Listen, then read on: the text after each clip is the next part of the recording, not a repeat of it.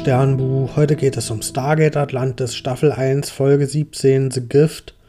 Und wir sehen zur Abwechslung mal die Nachtschicht auf Atlantis. Und ja, die meisten Leute sind am Schlafen. Und die, die wach sind und die Stadt operieren, die haben ziemlich wenig zu tun. Und ja, wir kriegen jetzt hier mal die Quartiere der Leute zu sehen, wie die so in der Nacht sich dort befinden. Und hier hat mir gefallen, dass die inzwischen so individuell eingerichtet sind. Also die Leute haben sich dort eingerichtet, haben das dekoriert. Und das hat jetzt hier alles eine persönliche Note bekommen und ist nicht mehr so steril wie früher. Und ja, das gefällt mir mal sehr gut, wenn hier durch Ausstattung uns was über die Leute erzählt wird. Und wir sehen ja vor allen Dingen auch Taylor. Und ja, sie versucht zu schlafen und dann wird sie allerdings von einem Brace angegriffen. Und ja, danach wacht sie auf. Das war alles nur ein schlimmer Traum. Und ja, sie ist dann ein bisschen aufgewühlt und will zu Shepard rennen, weil sie da irgendwie ein schlechtes Gefühl hat. Und dann sieht sie, Shepard wurde von einem Race ausgesaugt. Aber auch dann wacht sie wieder auf. Auch das war wieder nur ein schlechter Traum. Und ja, offenbar ist mit Taylor irgendwas komisch. Und sie ist auch in der Folge hier ziemlich durch den Wind erstmal. Aber trotzdem muss Atlantis sich auf den bevorstehenden Race-Angriff vorbereiten. Und ja, da gibt es verschiedene Stellschrauben. Und erstens wird eine Alpha-Site eingerichtet, also ein geheimer Planet, den niemand kennt, wohin man evakuiert werden kann. Und es ist auch im Gespräch, ob nicht die ArtosianerInnen auch dorthin evakuiert werden. Die befinden sich ja auf dem ja, Festland vom Atlantis-Planeten, während diese Atlantis-Stadt da auf dem Ozean rumschwimmt. Und ja, das Ganze mit den Vorbereitungen, das führt allerdings auch direkt schon wieder zu Konflikten, weil die ArtosianerInnen, die sind inzwischen genug geflohen und die sagen, egal wo wir hingehen, die Race, die kommen überall hin. Das heißt, wir bleiben jetzt hier, das ist unser neues Zuhause. Das heißt, sie wollen eigentlich nicht evakuiert werden. Und wir haben auch wieder einen Konflikt zwischen der Wissenschaftsabteilung und dem Militär, weil das Militär sich nämlich zutraut, dass die durchaus gegen die Race kämpfen können während die WissenschaftlerInnen da überhaupt gar kein Potenzial für sehen und sich unterlegen sehen und ja, die würden lieber auf Nummer sicher gehen und ja, sich irgendwie verstecken, zur Alpha-Site wahrscheinlich. Und ja, Shepard, der kriegt mit, dass Taylor durch den Wind ist und der schaltet dann eine Psychologin ein für Taylor und das gefällt Taylor überhaupt gar nicht. Die sieht hier ihr Vertrauen verraten. Also sie hat sich hier mit ihren Schlafstörungen den Shepard anvertraut und das gefällt ihr überhaupt gar nicht, dass, sie, dass er dann direkt zu einer Psychologin läuft. Aber im Laufe der Folge findet sie das dann doch nicht so eine schlechte Idee, sondern vertraut sich der Psychologin an und unterhält sich mit ihr. Und ja, der entscheidende Punkt ist natürlich hier, dass ihr das hier nicht mehr aufgezwungen wurde von Shepard, sondern dass das ihre eigene Entscheidung war und deswegen konnte sie sich auch für das Gespräch öffnen.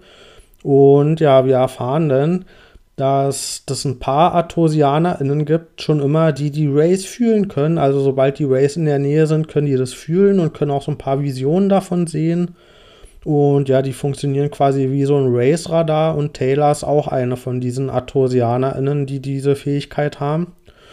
Und ja, Taylor sucht dann in diesem Gespräch auch nach irgendeiner Art spiritueller Bedeutung in diesen Träumen, in den Sachen, die sie gesehen hat. Und ja, dass das vielleicht irgendwie eine Manifestation ihrer Ängste ist.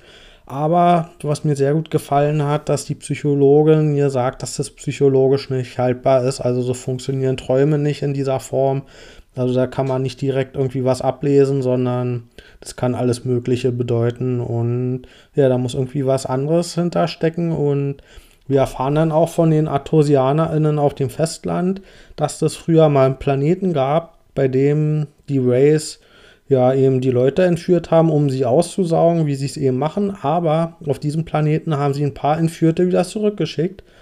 Und ja, welchen Grund das auch immer hatte, Taylor, die stammt von diesen zurückgeschickten Leuten ab. Und ja, dann gehen wir auf diesen Planeten und gucken nach, was dort so los ist und finden dort tatsächlich auch einen Datenspeicher. Und dieser Datenspeicher, der verrät uns, dass es früher mal ja, eine abtrünnige Race-Person gab, die hat Experimente gemacht, also gegen den Willen vom Rest der Race. Und die Experimente sollten das Ziel haben, dass die Menschen oder die anderen Lebensformen besser kompatibel sind mit den Race, sodass sie die einfach besser aussaugen können. Und ja, das wurde dann allerdings abgebrochen, dieses Experiment, weil mh, durch diese höhere Kompatibilität hat es dazu geführt, dass diese Leute in dieses telepathische Kommunikationsnetzwerk, was die Rays ja haben, dort eindringen konnten und damit die Pläne der Rays abhören könnten. Und deswegen mussten diese ja, Experimente abgebrochen werden. Aber Taylor ist noch eine Nachkommen von diesen Leuten und deswegen hat sie Teile von Rays Genetik in sich. Also sie hat Rays DNA in sich drin. Und ja, wir erfahren außerdem, dass die Rays hier eine ähnliche Schrift haben wie die Antiken von diesem Datenspeicher. Und ja, das lässt uns vermuten, dass die Rays vielleicht sogar von den Antiken erschaffen wurden und dass die ja nicht so von sich aus entstanden sind damals. Und ja, also hier einige Offenbarungen und zumindest Theorien, die ganz schön schwerwiegend sind. Und ja, Taylor trifft sich dann nochmal mit der Psychologin und lässt sich von ihr in Hypnose versetzen, um mit dem Ziel eben mit dieser Race-Genetik, die sie ja hat, dass sie dann in dieser Hypnose vielleicht in dieses Race-Netzwerk eindringen kann und da ein paar wichtige Informationen ergattern kann. Und ja, sie erfährt dann auch einige wichtige Informationen aus diesem Netzwerk. Und zwar haben die Rays gerade ein Problem, weil nämlich viel zu viele von denen aufgewacht sind durch die Ereignisse in, von dieser Atlantis-Staffel. Da sind die ja quasi gegen ihren normalen Zyklus aufgewacht, weckt worden von Shepard in der ersten Folge. Und jetzt sind so viele von denen wach, dass die gar nicht ohne weiteres alle ernährbar sind, zumindest nicht auf lange Zeit. Und ja, deswegen müssen die jetzt tätig werden und sich Leute suchen, die sie ja aussauen können.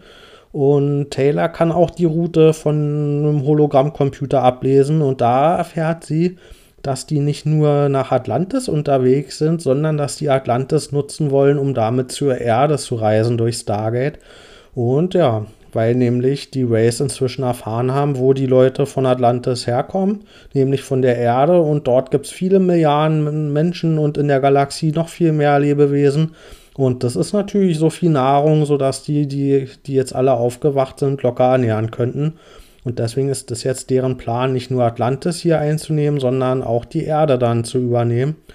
Und ja, also wichtige Informationen, die Taylor hier ergattern konnte. Das Problem ist nur, dass diese Kommunikation, dieser Datenstrom, dieser Wissensstrom über dieses Race-Netzwerk, dass das in beide Richtungen geht. Das heißt, die können auch auf Taylors ja, Gedanken zugreifen und das führt dann dazu, dass Taylor von einem Race übernommen wird und die Leute angreift auf Atlantis. Allerdings, ja, so richtig viel Schaden passiert da nicht und ja, zur Abwechslung wird hier mal eine der Betäubungswaffen verwendet, sodass Taylor dann einfach betäubt wird und nicht direkt erschossen werden muss. Und ja, also ein weiterer negativer Aspekt von der Situation ist allerdings auch, dass die Race jetzt vermutlich von Taylor die Position der Alpha-Side mitgekriegt haben und damit der Plan mit dieser Evakuierungsmöglichkeit auch dahin ist. Also ja, wir haben zwar ein paar wichtige Informationen für uns erfahren können, aber auch die Rays haben jetzt ein paar Vorteile wieder. Und damit geht die Folge erstmal zu Ende und ich gebe der Folge 8,5 von 10 Sternen. Hm, ich fand es gut, dass es hier eine psychologische Auseinandersetzung mit Taylor gab und der Psychologin und vor allen Dingen, dass sie es sich nicht so einfach gemacht haben, dass ihre Träume hier einfach nur eine Metapher waren und ja, das erste offensichtliche dahinter gesteckt hat, sondern hm, ja, dass da noch ein bisschen mehr Geschichte hinter war. Und vor allen Dingen hat mir auch gefallen der Aspekt, dass hier Taylor ihre Angst überwunden hat vor den Rays, vor ihren schlimmen Träumen und dass sie damit eine neue Fähigkeit erlangen hat, nämlich ja, die Fähigkeit, dass sie diese Race-Genetik hat und damit in deren Kommunikationsnetzwerk eindringen kann. Und ja, das hat mir gefallen, dass diese Andersartigkeit, nachdem sie ihre Angst überwunden hat, hier zu einem Vorteil genutzt werden konnte. Und ja, dass sie das einfach zu einem noch wertvolleren Mitglied der Gruppe macht. Und ja, dass ihr das eine Fähigkeit gibt. Und generell hat das für mich jetzt dazu geführt, dass sich das Ganze auf Atlantis ein bisschen mehr nach Alien anfühlt, weil die ArtosianerInnen, die waren halt davor für mich, ja, die waren ja nicht von Menschen zu unterscheiden und auch kulturell war das nichts, was man nicht auch von der Erde schon kannte. Und dadurch, dass jetzt hier dieses telepathische mit bei ist von Taylor, fühlt sich das ein bisschen mehr an, ja, dass das irgendwie was anderes ist, als was wir schon von der Erde kennen. Und das ist, was mir in der Science-Fiction-Serie immer gut gefällt. Also ja, die ArtosianerInnen haben hier für mich sehr gewonnen in der Folge und aber auch die Rays, weil wir jetzt hier einiges über deren telepathisches Netzwerk erfahren haben und ja, das hat mich an die Borg von Star Trek erinnert, die ja auch so kollektivmäßig ihr Wissen teilen können und ja, fand ich auch einen schönen Aspekt hier, dass die Rays eben auch nochmal anders funktionieren als die Menschen, was wir ja auch schon wussten, aber jetzt wissen wir eben nochmal ein bisschen besser, wie das funktioniert. Und ja, was da natürlich auch zukunftsmäßig drinstecken könnte, ist bei mir ein bisschen die Hoffnung, dass jetzt Taylor hier ein Gegengewicht zu Shepard bilden kann, weil der ja dieses krasse Antiken-Gen hat und damit die Antikentechnologie steuern kann. Und jetzt, wo Taylor dieses Race-Gen hat, kann sie vielleicht auch die Technologie der Race irgendwie mal später für sich nutzen. Und ja, da sehe ich einiges an Potenzial drin, dass sie hier auf Augenhöhe mit Shepard irgendwann mal ja einfach auch Fähigkeiten aufbauen kann. Und ja, mir hat auch sehr gut gefallen, dass jetzt hier die Erde ins Spiel gebracht wurde. Das ist zwar an sich ein bisschen billig, mm, aber dadurch, dass jetzt die Erde hier potenziell in Gefahr ist vor den Rays, mm, ist für mich hier ein bisschen Fallhöhe geschaffen worden, weil bisher hat die Serie das nicht so gut geschafft, sich in der Pegasus-Galaxie zu verankern und ja, uns dort einfach Planeten und Zivilisationen zu zeigen, an denen unser Herz hängt. Und deswegen fand ich das hier einen cleveren Schachzug, die Erde mit ins Spiel zu bringen, weil ja, da haben wir natürlich Fallhöhe und da wollen wir auf keinen Fall, dass irgendwie die Rays die alle ja, aussaugen und deswegen finde ich das gut, dass das hier so erweitert wurde, was alles auf dem Spiel steht. Also dann, bis bald.